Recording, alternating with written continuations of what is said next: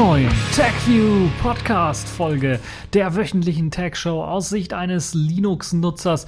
Und in dieser Woche gab es mal wieder eine interessante Konferenz, nämlich die Google I.O. Und ich habe mir mal angeschaut, was es dort für spannende und interessante Themen gab.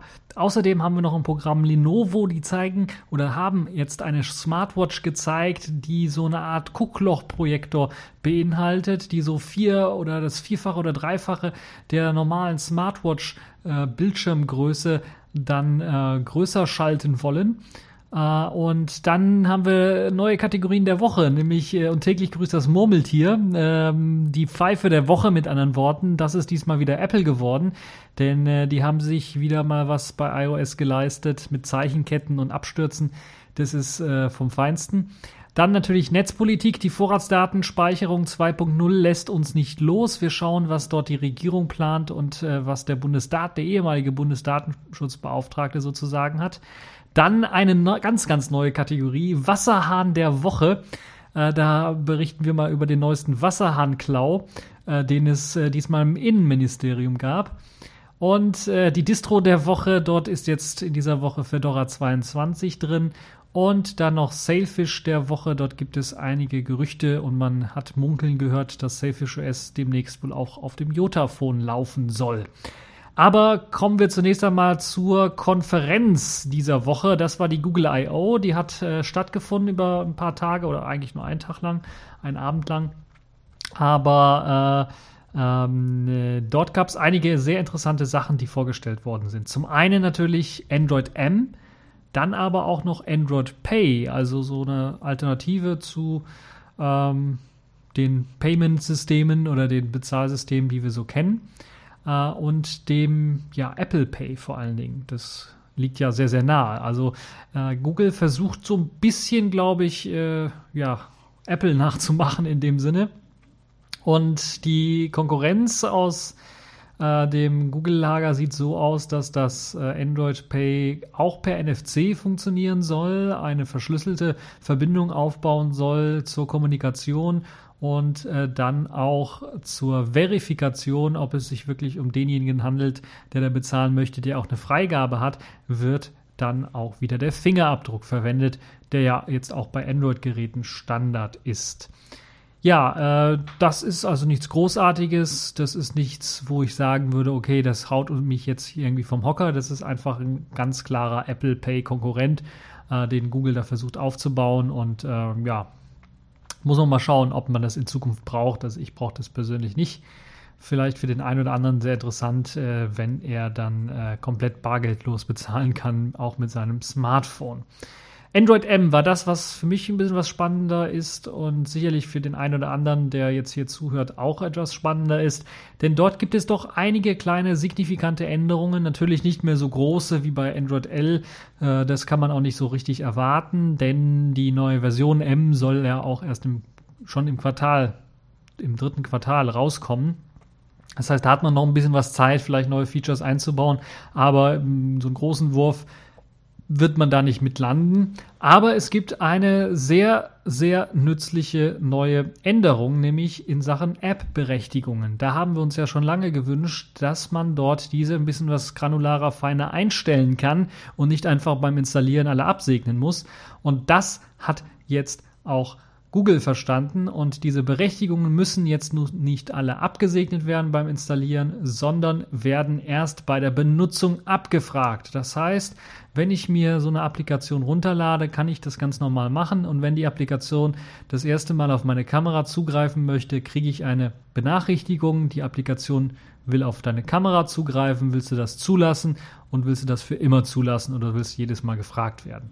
Das kann ich dann auch einstellen und das ist, glaube ich, eine gute, sinnvolle Änderung. Das ähnelt nicht nur, sondern es ist fast wieder auch von iOS so ein bisschen kopiert in dem Sinne, aber nicht, dass im Nachhinein auch noch Berechtigungen einer App entzogen werden können, denn das ist auch mit in dieser neuen App-Berechtigung äh, mit drin denn man hat die Möglichkeit, einfach in die Einstellungen reinzugehen, die App-Liste aufzurufen und dann in den Details nachzuschauen und dann die Berechtigungen für eine einzelne App einzustellen.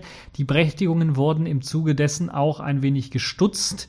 auf ja, acht Berechtigungen, die man dort setzen kann, nämlich Kamera, Standort, Mikrofon, Kontakte, Telefon, SMS und Termine. Ihr merkt was, wenn ihr aufrichtig zugehört habt. Das Internet fehlt.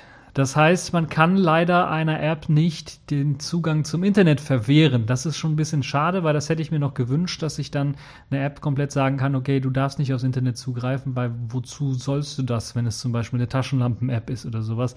Wozu soll sie aufs Internet zugreifen können? Das fehlt mir so ein bisschen. Das müsste man vielleicht noch einbauen. Vielleicht kommt das noch, dass das dort mit eingebaut wird. Aber das sind zumindest schon äh, mal die App-Berechtigungen, die sind auch ein bisschen was sortiert worden, ein bisschen was gestutzt worden, dass das vielleicht auch einfacher für den ganz normalen Benutzer dann zu kapieren ist. Nachteile gibt es allerdings dann doch noch so ein bisschen, denn das Ganze passt, äh, das Ganze klappt nur mit der passenden App. Das heißt, man muss tatsächlich eine App neu schreiben, beziehungsweise Teile davon oder eine neue Funktion in die Apps reinbauen. Das heißt, man kann nicht aktuelle Apps mit dieser neuen Funktion benutzen. Das heißt, ihr werdet wahrscheinlich immer noch dann bei den alten Apps diesen Berechtigungsdialog sehen, wo ihr erstmal alles absegnen müsst. Und ihr könnt dann zwar im Nachhinein in den Einstellungen, zumindest ist das jetzt noch möglich in den ersten Preview-Builds, dann äh, reingehen und dieser alten App auch die Berechtigungen entziehen aber es kommt eine Warnmeldung, dass es eine alte App ist, dass die das unter Umständen nicht unterstützt. Und es kann natürlich bei schlechten Apps dann oder bei nicht richtig gut geschriebenen Apps dann passieren, dass die App einfach abstürzt oder überhaupt nicht mehr startet. Damit muss man also rechnen. Und die äh, neue Funktion, dass halt Apps nur nach Berechtigungen fragen, wenn sie sie auch wirklich brauchen, die erfordert wirklich, dass diese App neu geschrieben wird beziehungsweise neu paketiert wird und Zusatzfunktionen hat. Also da muss äh, der Entwickler auch wirklich Hand anlegen, damit das funktioniert. Das heißt, es wird ein bisschen was dauern, bis das dann ähm, kommen wird und es wird ja dann nur für Android M kommen und wir wissen ja, die Update-Politik so, so, sieht so aus, dass äh, mittlerweile, glaube ich, noch nicht mal 50 Prozent der Geräte, der Android-Geräte auf Android L sind. Das heißt, da wird schon noch eine ganze Weile dauern, bis dann auch die ganzen App-Hersteller äh, auf den Trichter gekommen sind, ihre App für Android M zu optimieren. Eine weitere schöne Sache, die bei Android M mit Einzug gehalten hat, ist ein neuer Stromsparmodus. Der soll mit Hilfe von allen Sensoren ähm, eingeschaltet werden, soll erst einmal merken, wenn er länger irgendwo, wenn das Handy länger auf dem oder Smartphone oder vielleicht auch das Tablet länger irgendwo rumliegt und nicht eingeschaltet wird, nicht benutzt wird, soll es noch in einen noch tieferen Schlaf verfallen, einen Schlafmodus gehen, der dann für ja eine doppelte Akkulaufzeit sorgen soll. Ob das Ganze dann auch wirklich funktioniert, werden wir dann mal sehen. Momentan ist das nur alles Theorie und die ersten Preview-Builds gibt es zwar schon, da könnt ihr das Ganze ausprobieren, wenn ihr denn wollt. Also für die Nexus-Geräte 5, 6 und 9 könnt ihr das Ganze euch schon runterladen. Die Vorabversion ist es noch nicht alles mit integriert in diesen Vorabversionen, aber einige Sachen sind schon drin. Eine Sache, die äh, mir aus, ja, aus Privatsphären-Einstellungsmöglichkeiten so ein bisschen äh, entgeht, zuwiderläuft, ist die Möglichkeit, dass jetzt Apps auch auf die Anmeldedaten von Chrome zugreifen können. Sprich, wenn ihr beispielsweise euch mal bei Twitter angemeldet habt über, über dem Chrome-Browser und dann das erste Mal die Twitter-App aufruft, müsst ihr nicht äh, nochmal die Anmeldedaten eingeben, sondern Twitter saugt die sich quasi vom Chrome-Browser und meldet sich dann an. Das hat Vor- und Nachteile. Vorteile natürlich, man muss es nicht andauernd eingeben. Nachteile natürlich, äh, dort äh, Chrome wird eben als zentraler Passwortspeicher dann irgendwie benutzt. Und äh, ich weiß nicht, ob das so die beste Lösung ist. Äh, vor allen Dingen, wenn dann auf einmal Apps daherkommen und meinen, sie müssten die Passwörter für alle möglichen Sachen haben und die dann irgendwo hochladen. Das ist, glaube ich, äh, ein potenzielles Sicherheitsrisiko, woran gedacht werden muss, wenn man so etwas macht. Ja, die finale Version von Android M soll dann im dritten Quartal 2015 erscheinen und dann können wir genauer schauen, was sich dort alles getan hat. Sehr schön ist, dass äh, bei Google M oder im Zuge von Google M auch eine neue Version von Google Now angekündigt worden ist, die natürlich zentraler Bestandteil auch von Google M ist. Dort gibt es ja neue Erkennungsdienste, Spracherkennungsdienste, die vor allen Dingen den Kontext auch erkennen können. Das heißt, wenn ich zum Beispiel eine Musik-App offen habe und dann einfach fragen möchte, äh, gibt es irgendwie weitere Infos zu diesem Interpreten, dann kriege ich die. Das heißt, ich sage einfach nur weitere Infos zu diesem Interpreten und er sucht sich das automatisch raus, weil er merkt, okay, die Musik-App ist offen, er weiß den Interpreten und sucht dann die Informationen im Internet dazu heraus. Das ist sicherlich eine sehr, sehr gute und sinnvolle Funktion, wenn es darum geht, kontextsensitive Informationen zu bekommen. Aber es wird ein bisschen was creepy aus meiner Sicht, wenn wir uns das bei der E-Mail-App anschauen, denn dort sollen noch Inhalte erkannt werden. Das heißt, wenn ich dann eine E-Mail offen habe und länger auf die Home-Taste gedrückt halte, um Google Now aufzurufen, wird meine E-Mail gescannt nach Codeworten, nach äh, Semantik und es wird auch verstanden, was in der E-Mail quasi drin steht. Äh, die Stichwörter werden überprüft und äh, weitere Infos werden dann besorgt. Beispielsweise, wenn in einer E-Mail ein Kinofilm erwähnt wird, dann werden mir Informationen zu diesem Kinofilm angezeigt in einer kurzen Sprechblase oder einem kurzen Pop-up und ich kann dann draufklicken, um mir weitere Informationen zu dem Kinofilm anzeigen zu lassen. Das hat wieder Vor- und Nachteile. Der Vorteil ist natürlich, ich kriege relevante Informationen. Der Nachteil ist, das wird ja alles über die Cloud synchronisiert. Das heißt, Google scannt, macht es ja sowieso, wenn man Google Mail verwendet. Aber jetzt scannen die sogar dann auch andere E-Mail-Passwörter, äh, andere E-Mail-Konten und E-Mails dann durch nach eben Stichwörtern und so weiter und so fort und sie scannen und können sogar die Semantik erkennen. Das heißt, wenn mich jemand einlädt oder mit mir einen Termin vereinbart über die E-Mail, und ich äh, Google Now aufrufe, dann weiß Google Now, erkennt in dem, in dem äh, Kontext von der E-Mail selber, in dem Text der E-Mail selber, dass da einer einen Termin vereinbart hat und erlaubt es mir dann, äh, diesen Termin in meinem Kalender einzutragen. Das sind so Sachen, wo ich sage, ja, das ist eine nützliche Funktion, aber warum muss das alles über die Cloud synchronisiert werden? Warum muss Google Now das alles übers Internet machen und dann möglicherweise Google Bescheid geben? Das kann man auch alles über das Telefon selber machen. Sicher, das kostet mehr Speicherplatz auf dem Telefon, wenn die ganzen Erkennungsdienste dann auf dem Gerät selber laufen und natürlich müsste man die dann auch updaten regelmäßig, damit eben neue Sachen besser erkannt werden. Und das ist natürlich ein äh, klitzekleiner Nachteil, weil Google natürlich es viel einfacher hat, wenn das übers Internet gesendet wird und die das zentral auf dem Cloud-Server analysieren, dass die natürlich einfach auf dem Cloud-Server jedes Mal neue Aktualisierungen installieren können, äh, ohne den Nutzer irgendwie dann aufzufordern, was abzudaten, um eine bessere Unterstützung für beispielsweise die Semantik, um, um das besser zu verstehen, den Kontext dann äh, mit einzubauen. Ja, schwierig auszusprechende Worte und Namen sollen auch anhand des Kontexts erkannt werden. Das heißt, wenn ich da irgendeinen Namen habe, was weiß ich, von einem russischen Gewichtsheber oder sowas und kann den nicht richtig aussprechen, dann erkennt Google Now äh, doch äh, den, den Namen anhand des Kontextes, den man wohl gemeint hat, spricht den auch richtig aus, indem man das dann wiederholt äh, wonach gesucht werden soll und gibt dann eine weitere Information. Das ist eine tolle Sache, wie ich finde, auf der einen Seite, aber auf der anderen Seite auch so, wie ich bereits gesagt habe, privatsphärenmäßig ein wenig, ja, ähm, anstrengend, ein wenig äh, mit einem Fragezeichen behaftet. Ja, kommen wir mal weiter zu äh, weiteren tollen Projekten, die Google vorgestellt hat oder Dingen, die Google vorgestellt hat. Das ist jetzt ein Projekt. Project Soli nennt sich das Ganze. Ich hatte zuerst mal gedacht, als ich das Video gesehen habe, das ist eine Verarsche, aber anscheinend scheint es irgendwie was zu sein, wonach Google dann auch wirklich arbeitet, woran Google arbeitet. Das ist so eine Art, ja, ähm, Radargerät, das Gestensteuerungen erkennen soll. Das heißt, Radar kennen wir ja von U-Booten beispielsweise, von Flugzeugen, um zum Erkennen, wo sich ein Gegenstand dann befindet. Und in dem Fall soll so ein kleiner Radarchip dann erkennen, was ich mit meiner Hand mache, wie ich meine Hand gerade halte, äh, wie ich meine Finger bewege, was ich gerade mit meiner Hand mache. Das soll mithilfe dieses kleinen äh, Radarchips dann äh, ausgelesen werden können. Und das wird in Project Soli dann erarbeitet, was es da für Möglichkeiten gibt, beispielsweise durch eine Map äh, navigieren zu können, den ich auf meinem Handballen äh, mit meinem Daumen hin und her wische. Äh, oder eine Lautstärkeregelung zu machen, indem ich einfach mit meinem Daumen, meinem Zeigefinger nach äh, links oder rechts wippe. Ihr kennt es also, als ob ich äh, einen virtuellen äh, äh, Drehknauf bewege. Äh, solche Geschichten können gemacht werden. Ein Mausklick oder ein Klick auf einen Button wird dadurch realisiert, dass ich eben mit meinem äh, Zeigefinger mit meinem äh, den, den Daumen anklicke quasi äh, und solche Geschichten halt. Das Ganze soll auf einem relativ billigen Chip dann ähm, äh, ausgeliefert werden oder auf einem richtig, richtig, billigen und kleinen Chip ausgeliefert werden, so dass das in jedem Smartphone, in jedem Tablet mit eingebaut werden kann und nicht großartig irgendwie ein zusätzliches Feature, ein zusätzliches finanzieller Aufwand für den Hersteller darstellt. Der ganze Chip äh, arbeitet im 60 Gigahertz Radarspektrum und soll äh, bis zu 10.000 Bilder pro Sekunde oder Frames, also wie könnte man es, ja, Bilder pro Sekunde übertragen im Grunde genommen.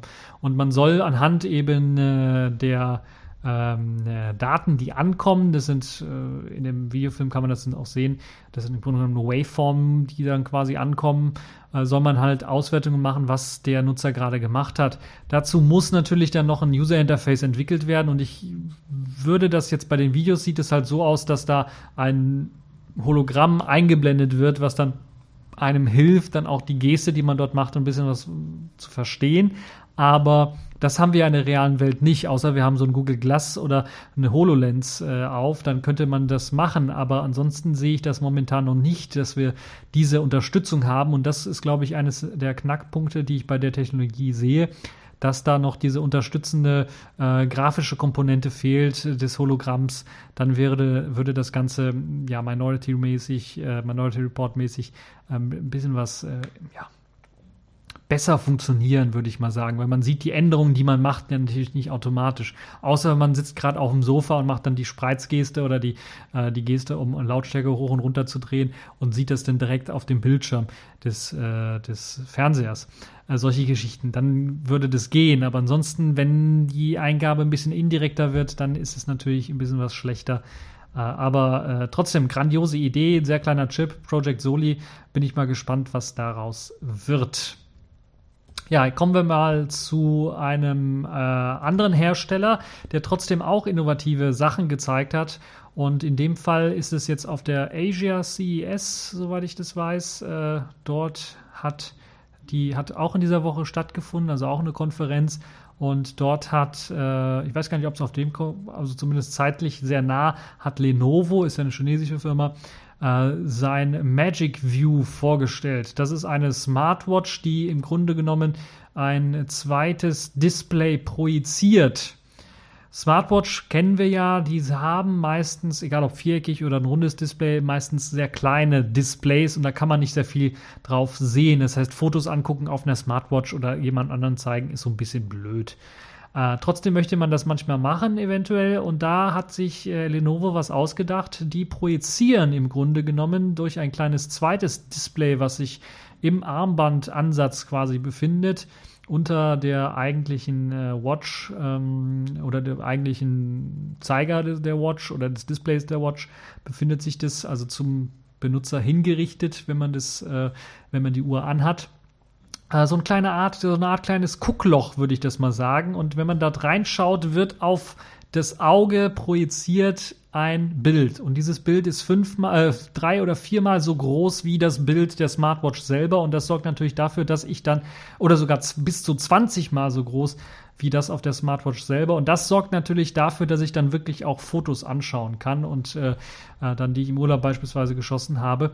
Und das ist doch schon sehr, sehr interessant. Also es gibt eine kurze Demo, auch in dem Video verlinkt äh, von golem.de, da wird das Ganze gezeigt, wo ihr äh, euch das Ganze anschauen könnt. Es gibt auch Fotos zu der Smartwatch selber, die sieht ja aus wie eine handelsübliche Smartwatch, eben mit diesem komischen Viereck unter dem äh, eigentlichen runden äh, Display ein bisschen was dick, ein bisschen was klobig, aber das kennen wir ja schon von den Smartwatches. Da gab es schon bessere, aber in dem Fall ist es halt so, dass da halt eine neue Technologie mit verbaut ist, die halt eben dafür sorgt, dass das ein bisschen was klobiger momentan aussieht. Trotzdem eine sehr spannende Geschichte. In dem Video könnt ihr das Ganze sehen. Da wird das Ganze auf dieser Tech World vorgestellt von Lenovo, äh, auf einer Bühne vorgestellt. Äh, da kann man also dann quasi auch äh, in den Demo-Applikationen hat man dort die Möglichkeit, also auch 3D-Ansichten zu sehen, also 360 Grad äh, Filmchen oder Bilder zu sehen. Und wenn man sich dann mit der Uhr dreht und wenn man da reinguckt in dieses Guckloch, dann äh, hat man die Möglichkeit, sich beispielsweise in einem Fußballstadion einfach äh, dann äh, ja, umherzuschauen. Oder auch Videos gucken soll möglich sein. Das Tolle an dem Ganzen ist, das soll auch für Leute funktionieren, die vielleicht irgendwie eine Sehschwäche haben. Äh, was da wirklich hintersteckt, hinter dieser Projektionsmethode, ist natürlich hm, dann doch äh, wissenschaftlich äh, hochinteressant weil das Ganze wird wirklich aufs Auge projiziert und soll dadurch halt immer scharf gestellt sein. Ähm, ja, ihr könnt euch das Ganze in der Demo mal anschauen. Äh, ich hätte sowas wirklich mal in der Hand, um mal zu schauen, ob das wirklich so beeindruckend ist, weil ich kann mir das momentan nicht vorstellen, dass wenn man da mit dem Auge, ein Auge zuhält und mit dem anderen da reinschaut, dass man da wirklich dann das 20, bis zu 20-fache eines Bildes dann sehen kann. Also 20 mal so groß wie das, was auf dem, auf der Smartwatch zu sehen ist. Also, dass das so einen Eindruck macht, dass die Farben kräftig sind und dass das äh, alles in allen Ecken dann auch scharf dargestellt wird. Aber es kann natürlich sehr interessant sein, wobei ich mir jetzt schon die Frage stelle, wenn ich demnächst jemanden sehe, der äh, irgendwie ein Auge zuhält und mit dem anderen Auge in seine Smartwatch reinguckt und gegen eine Laterne läuft, dann hat er wohl ein Navi-System benutzt, äh, das die Laterne nicht aufgezeichnet hat oder was. Also das ist äh, ein bisschen immer mit neuen Technologien, äh, die können auch ein bisschen was äh, für Lächerlichkeit sorgen, wenn wir Leute wirklich damit äh, rumlaufen sehen. Trotzdem, ein guter Versuch von Lenovo, sowas auch mal zu äh, etablieren. Das könnte man sicherlich auch irgendwie vielleicht in anderen Zusammenhängen dann mal benutzen. Ja, das also diese neue Smartwatch mit dem kleinen zweiten Projektor fürs Auge. Ähm, kommen wir jetzt im Grunde genommen auch schon zu unseren Kategorien der Woche. Accepted. Connecting. Complete. System activated. All systems operational.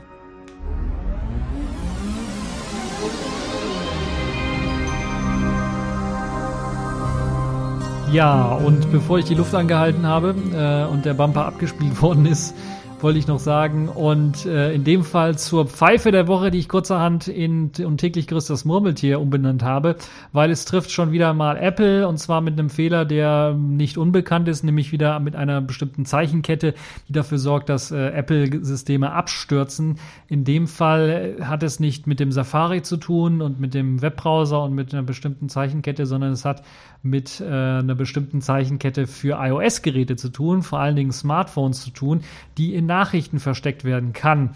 Der Fehler sorgt dafür, dass die Geräte neu starten. Einige haben jetzt davon berichtet, okay, nur das Springboard, also der Homescreen, würde neu starten bei dem Gerät, aber andere haben auch davon berichtet, dass eben das ganze Gerät neu startet.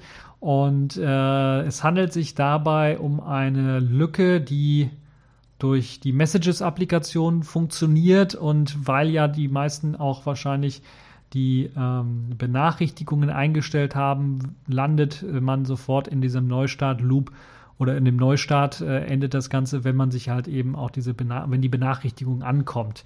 Der Fehler ist in den aktuellsten iOS-Versionen mit dabei, also zum Beispiel bei iOS 8.3 kann der nachvollzogen werden. In dem kleinen Text, äh, Test hier von Golem ist es so, dass man diese Zeichenkette ohne Probleme in einem anderen Apple-Gerät, in einem iPhone 6 Plus beispielsweise, eingegeben hat und zu einem iPhone 6 gesendet hat und das iPhone 6 dann einfach neu gestartet ist. Und das ist natürlich schon eine krasse Sache, weil äh, es jetzt auch Berichte von anderen Leuten gab, dass die das auch schafft, geschafft haben, von einem Samsung-Gerät heraus aus ist natürlich die ärgste Konkurrenz, da muss es natürlich direkt ausprobiert werden. Aber ich bin mir sicher, dass ich das selbst mit meinem alten Nokia, wenn ich die Zeichenkette gesendet hätte, äh, mit den richtigen äh, äh Zeichen äh, mit meinem N900, dann wäre das ähm, iOS-System dort auch abgekratzt. Also das ist schon eine krasse Lücke, wobei man sich fragen muss, warum Apple nicht auf sowas achtet, weil das ist nicht das erste Mal, dass es solche ja, Probleme gibt. Und das andere ist natürlich, man müsste eventuell mal auch eine eine Falltür einbauen für solche Sachen, dass wenn jetzt so die Messages-App mal abkratzt, nicht, nicht das ganze System direkt neu startet. Äh, das ähnelt so ein bisschen, erinnert mich so ein bisschen an Windows 95 Zeiten.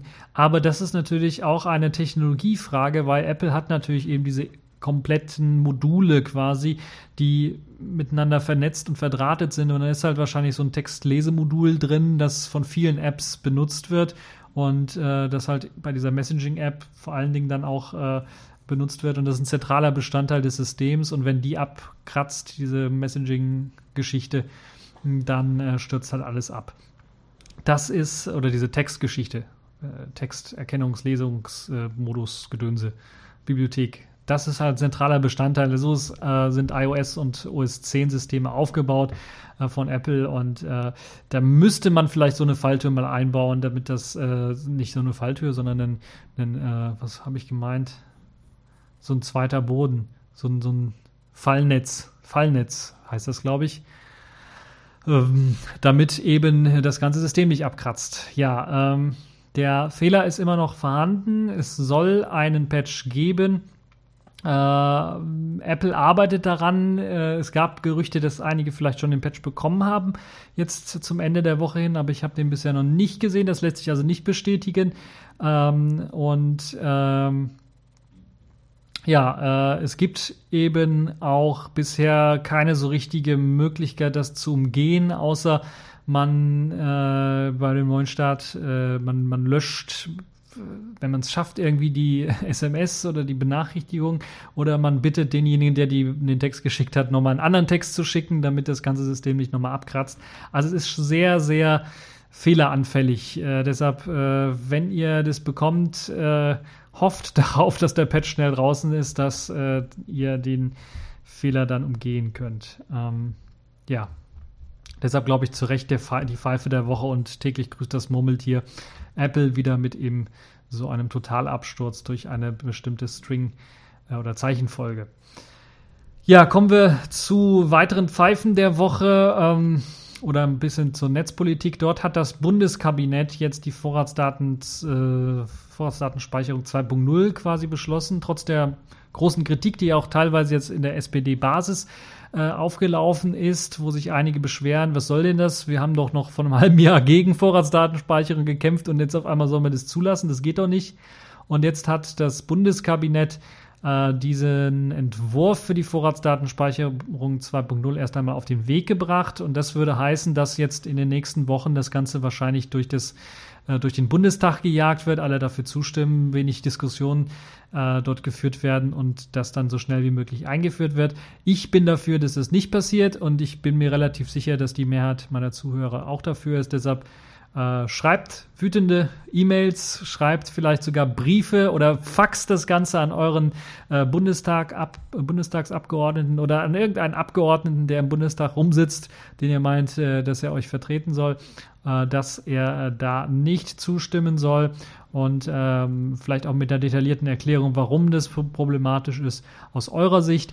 Das macht immer Sinn, wenn das so ein bisschen persönlicher ist und das nicht so ein vorgefertigter Text ist, dann lesen Sie das sich vielleicht auch mal durch und handeln dann dementsprechend auch. Ich habe auch nichts dagegen, wenn ihr da Spam-Bomben hinschickt, also Spam-Bomben in Anführungszeichen, das heißt, äh, und Bomben, verdammt, also jetzt bin ich schon wieder im NSA und BND-Filter gelandet, wenn ich jetzt über Bomben rede.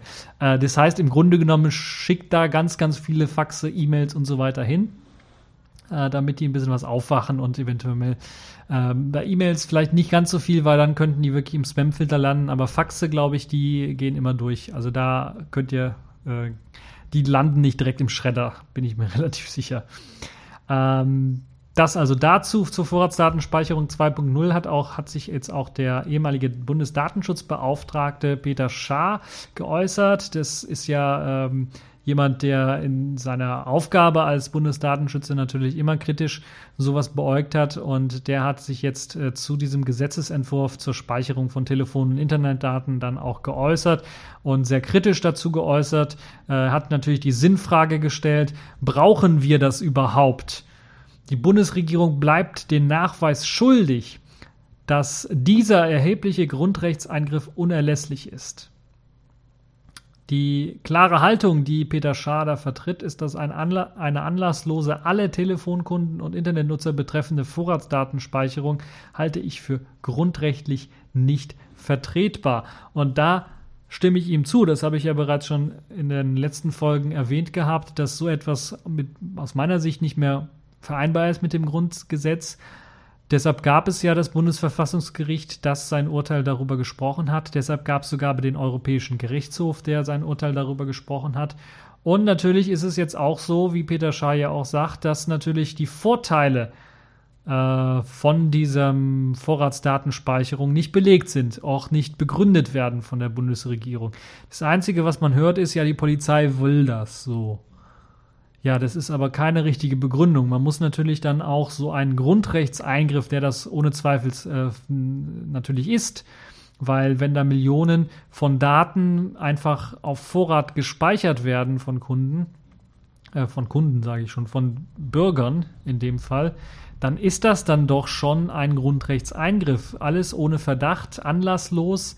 Das ist aus meiner Sicht nicht machbar und das habe ich, glaube ich, schon mehrmals erwähnt gehabt. Deshalb will ich mich da nicht allzu lange aufhalten und bin dann nur sehr enttäuscht von der SPD-Spitze. Die Basis scheint sich ja jetzt gegen diesen Gesetz Gesetzentwurf dann aufzulehnen. Ich bin mal gespannt, ob dieses Schaffen dann auch äh, wirklich dann im Bundestag äh, äh, das so weit zu bringen, dass es zu keiner Zustimmung kommt für diesen äh, Gesetzentwurf. Ähm, bleiben wir realistisch, die werden das irgendwie absegnen und es wird dann wahrscheinlich beim Verfassungsgericht wieder landen und dort erstmal wieder einkassiert nach einem Jahr oder sowas. Aber äh, die Hoffnung stirbt ja zuletzt. Und äh, vielleicht schafft er es ja auch, äh, einige von den CDU-Schwachmaten, äh, sorry, von den CDU-Abgeordneten davon zu überzeugen, dass die Vorratsdatenspeicherung, die anlasslose Vorratsdatenspeicherung keinen Sinn macht. Und also ich weiß es nicht, wie inwieweit dieser Kadavergehorsam, so will ich das mal sagen, der Partei gegenüber dann auch reichen wird, ob man sich dann doch nicht bestes des Gewissens äh, dann bedient, in dem Fall, wenn man so eine Abstimmung macht und dann die Sinnfrage dann doch deutlich stellt und sich selber dann auch die Frage stellt, ob so ein millionenfacher Grundrechts, ähm, äh, Grundrechtseingriff dann auch wirklich gerechtfertigt ist. Ja, das dazu kommen wir jetzt zu einer lustigen Meldung, die ich Anfang der Woche gelesen habe, wo ich mir gedacht habe, okay, da muss ich eine neue Kategorie für aufmachen. Mittlerweile Wasserhahn der Woche nenne ich das Ganze, denn äh, nachdem wir schon äh, beim BND Neubau in Berlin äh, die ähm, grandiose Geschichte gehört haben, dass dort Wasserhähne abhanden gekommen sind, also wirklich wahrscheinlich professionelle Banden unterwegs waren es müssen mehrere Leute gewesen sein, wenn es da um Millionen Wasserhähne geht beim BND, die da einfach eingesagt worden ist, da muss eingesagt worden sind, da muss äh, eine LKW-Ladung an Wasserhähne irgendwie rausgebracht worden sein. Jetzt hat es auch das ähm, Innenministerium direkt getroffen, also den Amtssitz von Herrn de Maizière direkt getroffen, denn im Bundesinnenministerium haben laut einem Bericht der Berliner Zeitung unbekannte Diebe im großen Stil Wasserhähne und andere Sanitärausstattungen gestohlen. Das heißt, es sind jetzt 34 Strafanzeigen eingegangen bei der Polizei, die eben das äh, betreffen. Und äh, das soll jetzt irgendwie äh, äh weiter untersucht werden. Also ich finde das doch schon eine Lachnummer.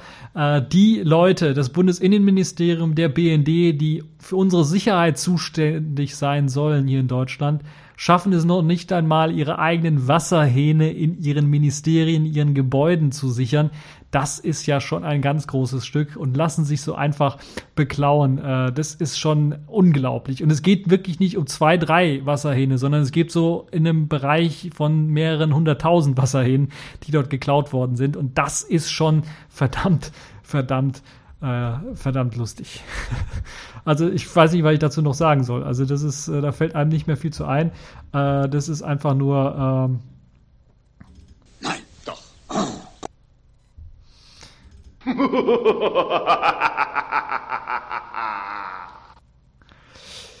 ja, aber ihr solltet nicht zu heftig lachen, weil ansonsten passiert euch vielleicht sowas hier. Was hat er? Zieht er Nebenluft? Hat er offene Socken? Nein, er hat kürzlich was für die Birne gekriegt. Das ist ihm nicht bekommen. Aha. Von wem denn? Ist mit einer Pilzhaut zusammengestoßen. Hm, hat er so richtig was am Scheitel eingefangen, ja? Mhm. Ja, ähm, gut, das also zum, äh, zum Wasserhähneklau im Bundesinnenministerium. Kommen wir dann zu einem etwas ernsteren äh, Thema, äh, nämlich äh, kommen wir zu Fedora. Hm, du hast wohl was am Sträußchen. Nee, nee, habe ich nicht, sondern wir kommen zu Fedora. Fedora 22 ist draußen und das pünktlich. Das muss man sich mal vorstellen. Die haben es geschafft, das erste Mal, glaube ich, nach Ionen von Jahren, äh, es geschafft, jetzt auch mal eine Version pünktlich abzuliefern. Fedora 22 ist da und ähm, Also pünktlich heißt, wurde nur einmal verschoben oder sowas und nicht drei oder viermal. Naja, sie haben auf jeden Fall jetzt eine Version rausgegeben und haben auch eine schöne neue Seite, wie ich finde, wo so ein bisschen die Vorteile von den verschiedenen Versionen, gerade jetzt der, die Seite, die ich verlinkt habe, ist die Workstation-Version, ist wahrscheinlich die Version, die äh, die meisten interessieren wird, weil das ist eben die Version, die für den Desktop gedacht ist, die für den ganz normalen Benutzer gedacht ist. Und ja, diese neue Fedora-Version kommt eben mit vielen neuen Technologien daher. Natürlich den neuesten Kernel. Ich glaube, 3.19er Kernel ist dann noch installiert. Man kriegt mit dem Update den 4.0er Kernel. Äh, es gibt eine neue GNOME-Version, GNOME 3.16. Plasma 5 ist auch mit dabei und vieles, vieles, vieles weitere mehr. Sehr schön finde ich, dass man äh, die GNOME-Version ein wenig angepasst hat. Hier und da äh, einige Verbesserungen gemacht hat und dass man vor allen Dingen auch an dem neuen Paketmanager herumgedoktert hat und den mit eingeführt hat. Das heißt, Yum ist Geschichte. Yum oder Yam, je nachdem, wie man es aussprechen möchte, ist nicht mehr. Äh, das war ja immer schon, ja, das hat zwar funktioniert, aber es war immer so ein bisschen Gefrickel. Äh, vor allen Dingen bei der Codebasis, wenn man da mal, äh, mal entwickeln wollte, hat man sich gedacht, oh Gott, oh Gott, ich verstehe gar nichts mehr von Entwicklung. Äh, wenn man sich das angeschaut hat, so sah halt eben der Quellcode aus. Das ist halt ein gewachsener Quellcode, sagen dann die Optimisten.